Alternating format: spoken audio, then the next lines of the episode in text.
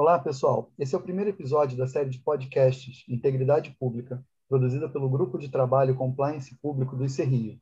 Eu sou Rodrigo Valverde, coordenador do GT Compliance Público, e trago hoje para vocês a Camila Araújo e o Felipe Cabral. Camila é diretora de governança, riscos e conformidade da Eletrobras, tem ampla experiência em gestão de riscos, regulação e governança, é coordenadora da ação contra a corrupção da Rede Brasil do Pacto Global, é também professora do IBGC e da Universidade Federal de São Carlos. E o Felipe é gerente de conformidade de Furnas, é membro do GT Compliance Público do ICRIO. Eles vão falar um pouco da cultura da integridade nos ambientes público e privados. Camila, muito obrigado pela sua disponibilidade para dividir conosco sua experiência. Você poderia começar falando para a gente um pouco da sua carreira e vivência em GRC? Oi, Rodrigo, bom dia. Bom dia, Felipe. Primeiro, eu queria agradecer o convite do ICRIO para participar desse podcast. Eu acho um, um, veículo de comunicação e de informação muito, muito bom, muito efetivo, né, na, no compartilhamento com, com as pessoas, com o público em geral. Então, para mim é uma honra conversar um pouquinho sobre compliance. Eu, eu tenho mais de 20 anos de carreira, né, a minha carreira foi é, moldada em consultoria, eu sempre trabalhei com os temas de, de gestão de riscos, de controles internos, de compliance e governança. Então, eu passei a minha carreira me aprofundando tecnicamente nesses pilares que a gente chama de segunda linha das empresas, né? E, e oferecendo, de certa forma, soluções é, para problemas que os meus clientes apresentavam, né? Que eles tinham. E ano passado, quando eu vim para a Eletrobras, eu tive, eu estou tendo agora a oportunidade de, de, de, é, de, experimentar isso pelo outro lado da mesa, né? Sendo responsável pelos programas, sendo responsável pela gestão de risco, sendo responsável pelo compliance da Eletrobras. Então, para mim está sendo uma honra enorme participar dessas iniciativas, é, num grupo do tamanho do, do grupo Eletrobras, né, com tantas empresas subsidiárias, com uma expressão no mercado nacional de relevância, né, e por sorte também está compartilhando a diretoria com, com pessoas altamente capacitadas e engajadas do, do, do, dos temas éticos e de integridade. Então, o trabalho fica muito mais fácil quando o topo está alinhado também no mesmo tom, né? Que é o que a gente procura, a gente procura sempre disseminar para as nossas pessoas. Então, tem sido uma experiência ímpar para mim. Bom dia, Camila. Bom dia, Rodrigo. É, faço aqui, então, uma, uma pergunta para você, Camila.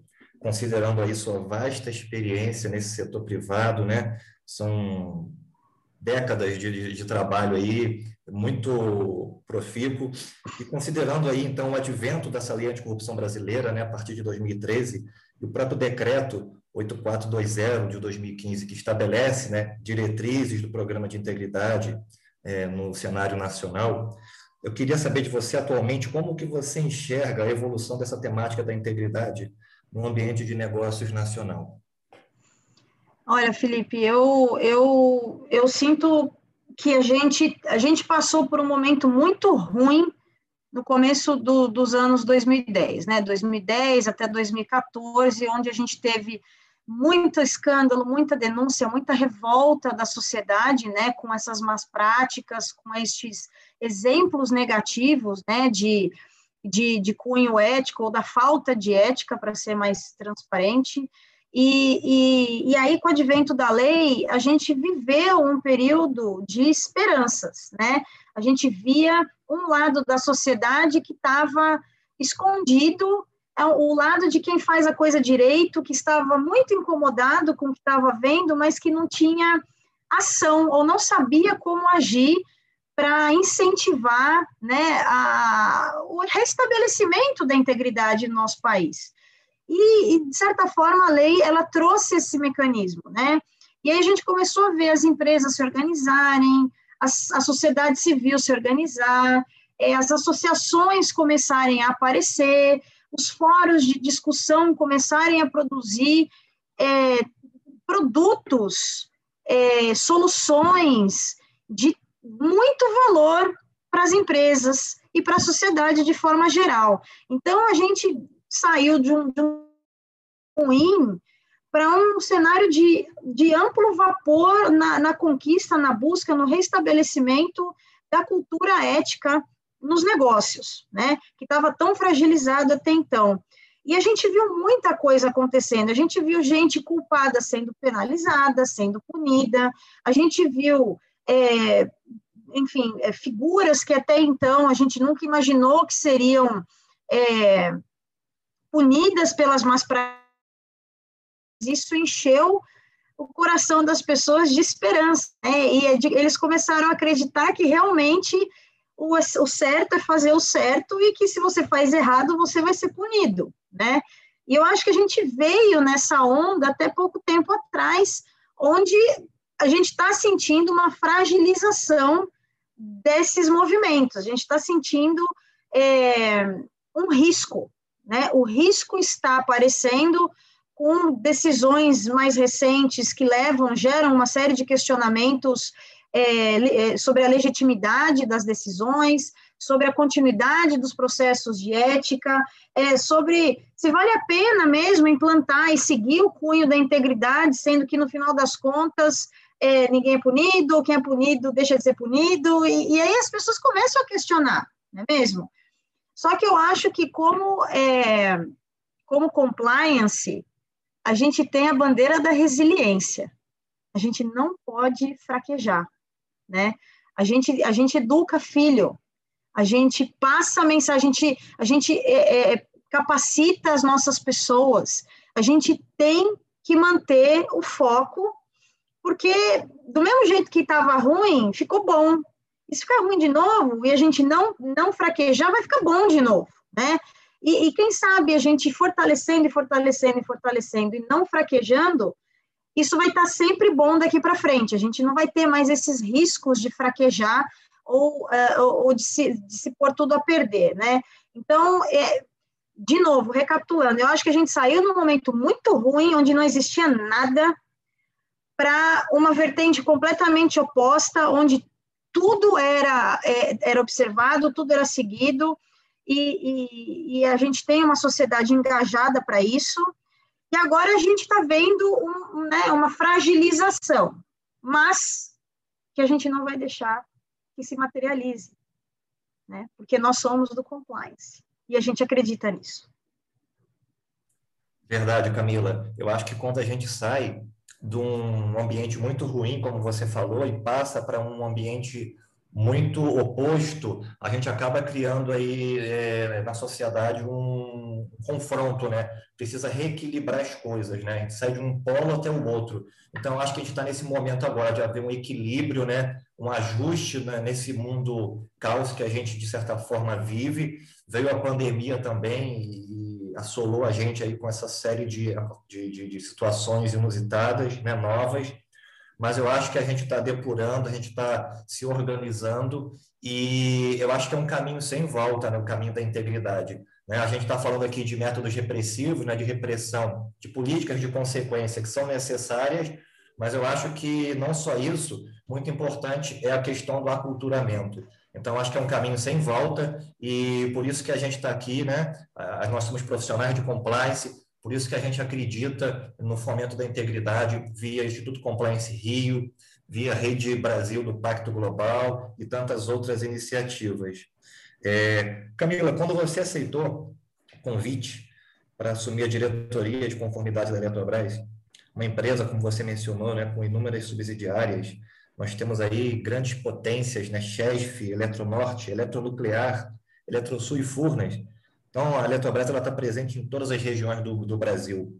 É, e quando você tomou conhecimento do programa de integridade, qual foi sua impressão sobre o programa Eletrobras Cinco Dimensões?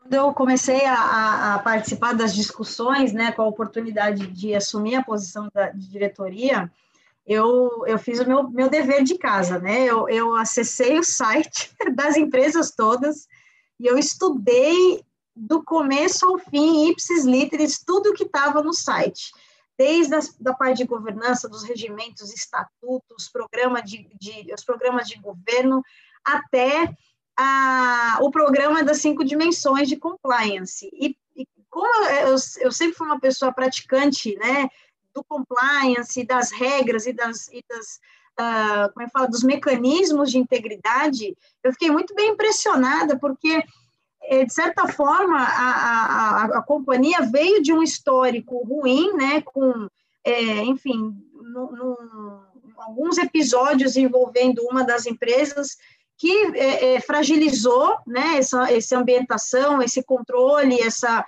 essa governança do compliance, mas que muito rapidamente se organizou, né?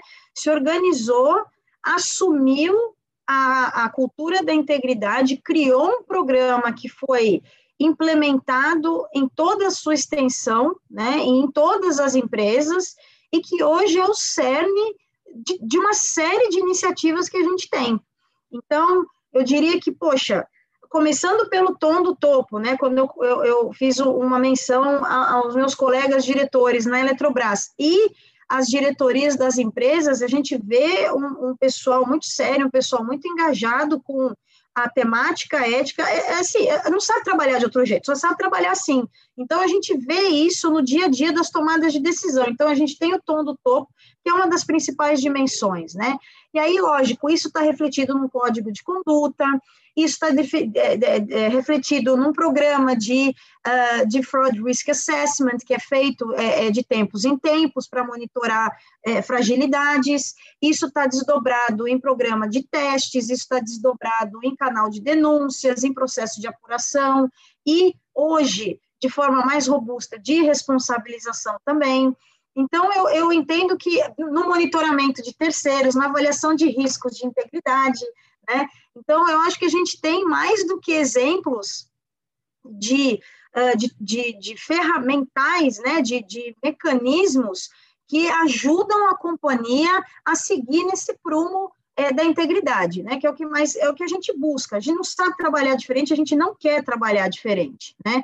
E, e eu acho que, lógico, estamos com tudo perfeito, está tudo lá no, na posição benchmarking da maturidade? Não, não está. A gente está caminhando para isso. A gente vai, é, dentro do nosso programa, avaliar em quais mecanismos eu quero ser benchmark, ou quais mecanismos eu quero manter um nível ótimo de atendimento, né? Eu não preciso ser benchmark, mas eu mantenho um nível ótimo porque é o suficiente para eu assegurar né, a, a, a, das práticas dentro de casa, né, ao, ao, ao processo correto, e aqueles que eu realmente quero fazer é, para ser reconhecida no mercado, para ser reconhecido aí fora. Então, poxa, a gente tem, vou, vou, dar aqui como exemplo, eu acho que a gente vai até conversar um pouquinho mais no detalhe, o processo de monitoramento de terceiros, a gente quer, sim, robustecer ainda mais, ele é um, um processo é, importantíssimo dentro do nosso programa de integridade, então a gente quer dar mais, mais peso a ele ainda do que ele tem hoje. Ah, o processo em si de responsabilização, de apuração de denúncias e responsabilização, que a gente tem criado né, um, um, uma equipe extremamente capacitada para apurar, é um órgão colegiado que, que, que, que, como é que fala?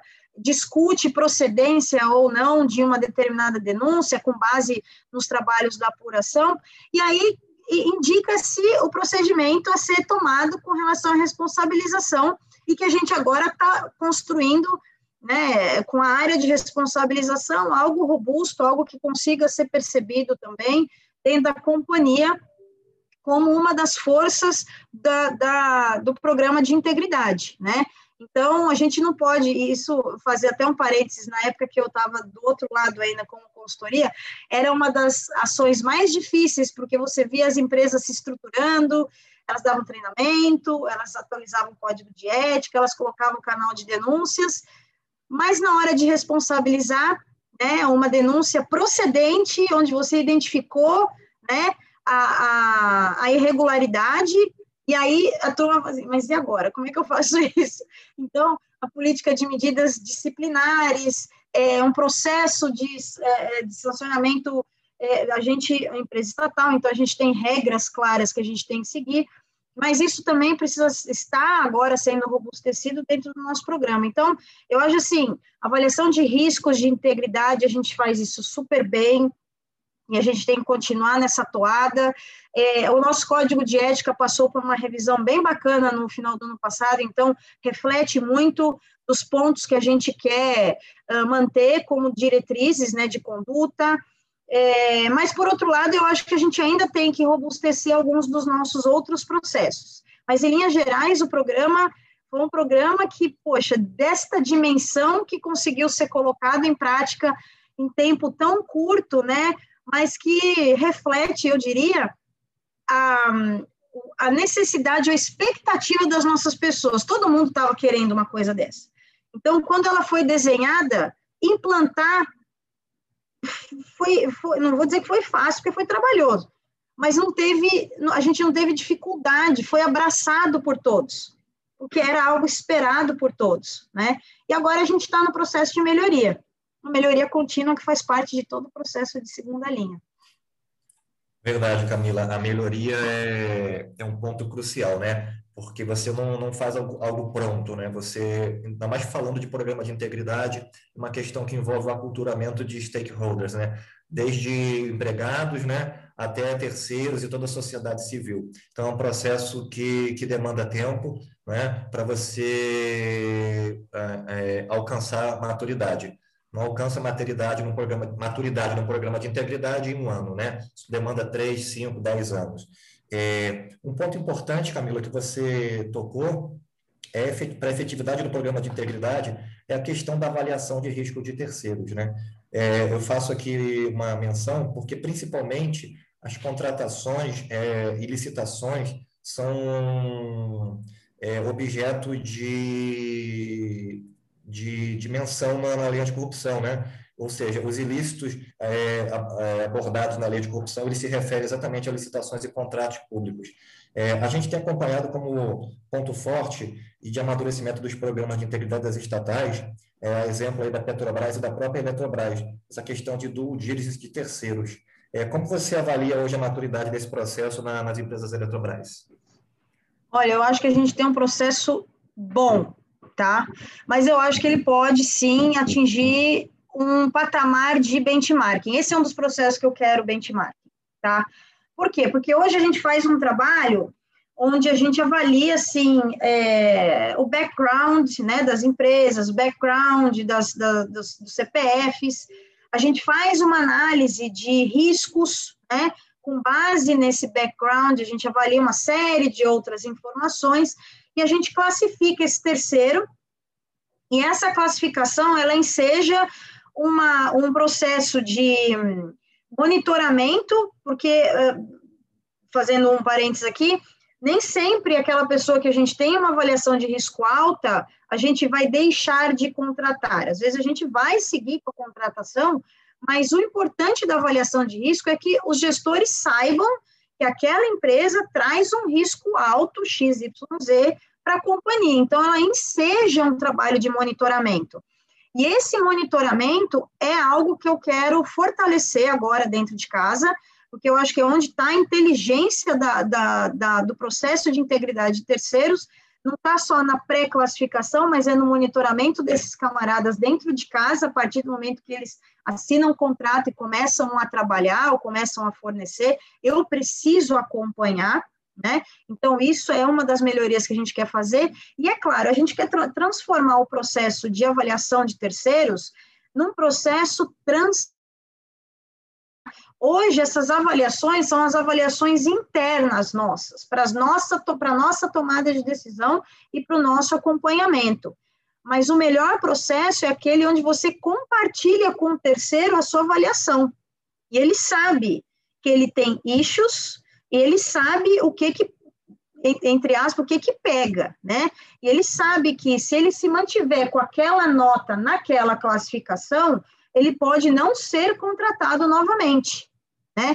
Então, isso traz uma transparência, uma robustez que a gente não tem, mas a gente quer chegar, tá? Porque é, uma, um dos aspectos que a, a 13303 trouxe, muito cautela com o jurídico, porque você não pode, é, é, para atender uma lei, né, deixar de atender outra ou infringir outra, então a gente está querendo fazer um trabalho equilibrado, mas, inclusive, é, criar mecanismos de vedação de contratação de empresas que tenham pareceres de risco críticos, né? Mas a gente só pode fazer isso a partir do momento que a terceira sabe, a empresa sabe que a avaliação dela é risco crítico e por que, que é risco crítico, né? Então, esse processo transparente precisa ser construído. Hoje a gente ainda não está nesse patamar, e é isso, é para esse caminho que a gente está que a gente está seguindo agora. Esse é o grande propósito. A gente vai contar provavelmente com apoio externo para fazer uma série de buscas específicas de background, né, que muitas vezes a gente, é, com o nosso workforce, a gente não consegue, então a gente se apoia, sim, em, em, uma, em busca externa, mas que a gente consiga dar esta transparência e, e, fortalecer este processo de monitoramento que hoje ainda não está no patamar que a gente gostaria. Muito bom. São Carolina. grandes os desafios. Muitos, nossa. É, a gente está falando de due diligence e é, temos observado uma tendência nesse mercado de negócio estabelecer é, valores sociais e de meio ambiente, né? hoje em dia conhecido como a sigla ESG. As empresas Eletrobras estão convergindo nesse sentido, Camila? O que, que você pode adiantar para a gente aí? Muito. É, é, muito curioso, porque geralmente quando a gente fala da sigla SG, o pessoal lembra do environmental e do social. a turma esquece que tem o governance também, né? Eu acho, eu diria o seguinte: é, pela diretoria de conformidade, a gente tem um foco muito forte na governança. E eu acho que a gente tem pontuações muito elevadas nesse, nesse tema. Com relação a environmental e social, eu, eu diria que a Eletrobras está fazendo um trabalho muito bacana. A gente está para soltar o nosso relatório de sustentabilidade agora, e ele tá, ele mostra exatamente tudo que a gente faz e ele associa aos ODS do Pacto Global. Né? É, como eu estou lá no Pacto Global também pela plataforma anticorrupção, eu tenho um contato muito grande e eu pude perceber este, esta agregação de valor dentro do nosso trabalho. Vou fazer um, um mais ainda. Todo o nosso planejamento estratégico né, da companhia, do PDNG, ele foi construído observando os ODSs. Então, se você entrar no site da companhia, vai ter uma página lá de sustentabilidade onde você vai ver como é que a gente endereçou praticamente todos os ODS do, da, da ONU no nosso planejamento estratégico. E a gente está refletindo isso nas nossas ações diárias. O que, que eu acho só? Eu, eu gosto de falar muito disso porque a gente faz muita coisa, a gente não cacareja, né? Gente, o povo não sabe o que, que a gente faz. E a gente faz coisa muito bacana dentro de casa e para a sociedade de forma geral, e para o meio ambiente. E a gente entrega isso de volta, mas eu acho que a gente está começando a, a, dialogar melhor com o mercado agora nesses termos, né? E eu, eu diria que a iniciativa SG ajudou, deu uma alavancada nessa nossa comunicação com o mercado. Porque sim, temos soluções, temos iniciativas de muito mérito, né? De muito valor, não só na holding, na holding e principalmente nas empresas, que as empresas estão na operação. Elas são as maiores protetoras de valor ambiental e social. E agora a gente está começando a, perdoa a expressão, a gente está começando a cacarejar mais, as pessoas estão começando a ver todo esse trabalho, que é um trabalho muito sério que é feito dentro da companhia, ganhar, sabe, ganhar campo aí fora. Então, a SG, a SG veio, mas a gente já fazia. O ponto é que agora ele ajudou a gente a alavancar é, a transparência disso para o mercado. E a turma agora começa a enxergar tudo que a gente faz de uma forma estruturada, ou numa forma que responde às três siglas mágicas agora do momento, né? ESG. É verdade, Camila. É, eu lá em Furnas eu tenho visto, né? É, como você falou, a questão das subsidiárias, é, nossas empresas estão espalhadas pelo Brasil afora. É, às vezes, uma usina ela tem no seu entorno e no seu lago, né, de represa, é, dezenas de municípios pequenos e a gente sabe o impacto que essas, é, esses empreendimentos eles levam para essas comunidades. Impactos positivos, impacto de geração de valor financeiro, impactos em doações, em patrocínios, em convênios. É, a nossa área de responsabilidade social em Furnas tem atuado constantemente em todas as unidades regionais, é, ações educacionais em escolas, ações pela cidadania, ações pela defesa do direito da criança e do adolescente. Recentemente, a gente é, desenvolveu um, um projeto aí na mão certa, né? É, e que envolve também essa questão da, da, do cuidado com as crianças e adolescentes. É muito bom saber que nossas empresas estão bem alinhadas com os ODS, com essa temática da, da ESG, e eu queria passar, então, assim, a palavra para você, para você fazer as considerações finais, para a gente caminhar para o encerramento do nosso primeiro podcast do ICRI. Eu, primeiro, agradecer a qualidade das perguntas. É, eu tenho um, uma energia muito grande, eu gosto muito de falar sobre o que a gente tem feito, é, sobre os nossos desafios, e, e, as conquistas que a gente tem conseguido obter nesses últimos anos. Eu, eu é, dou grande parte desse, desse valor, desse mérito à minha antecessora, a Lúcia, que fez esse trabalho de, de, de solidificar né, todo o processo de segunda linha dentro da companhia, mas eu diria que a gente tem conseguido ainda aprimorar e trazer novas conquistas, novos ganhos para a companhia a partir de todo esse foundation que ela, que ela colocou. E, e, e obviamente, com é, com a construção junto com as empresas, né? Então, lá em Furnas, com a, a, o Felipe, que faz um trabalho excelente, pessoal da Eletronuclear, o pessoal da Chesf, Eletronorte, CGT, Eletrosul, a gente está no país inteiro, né? E, e essas iniciativas, é, elas são tão importantes porque é o que a gente faz que ressoa, não é o que a gente fala, né?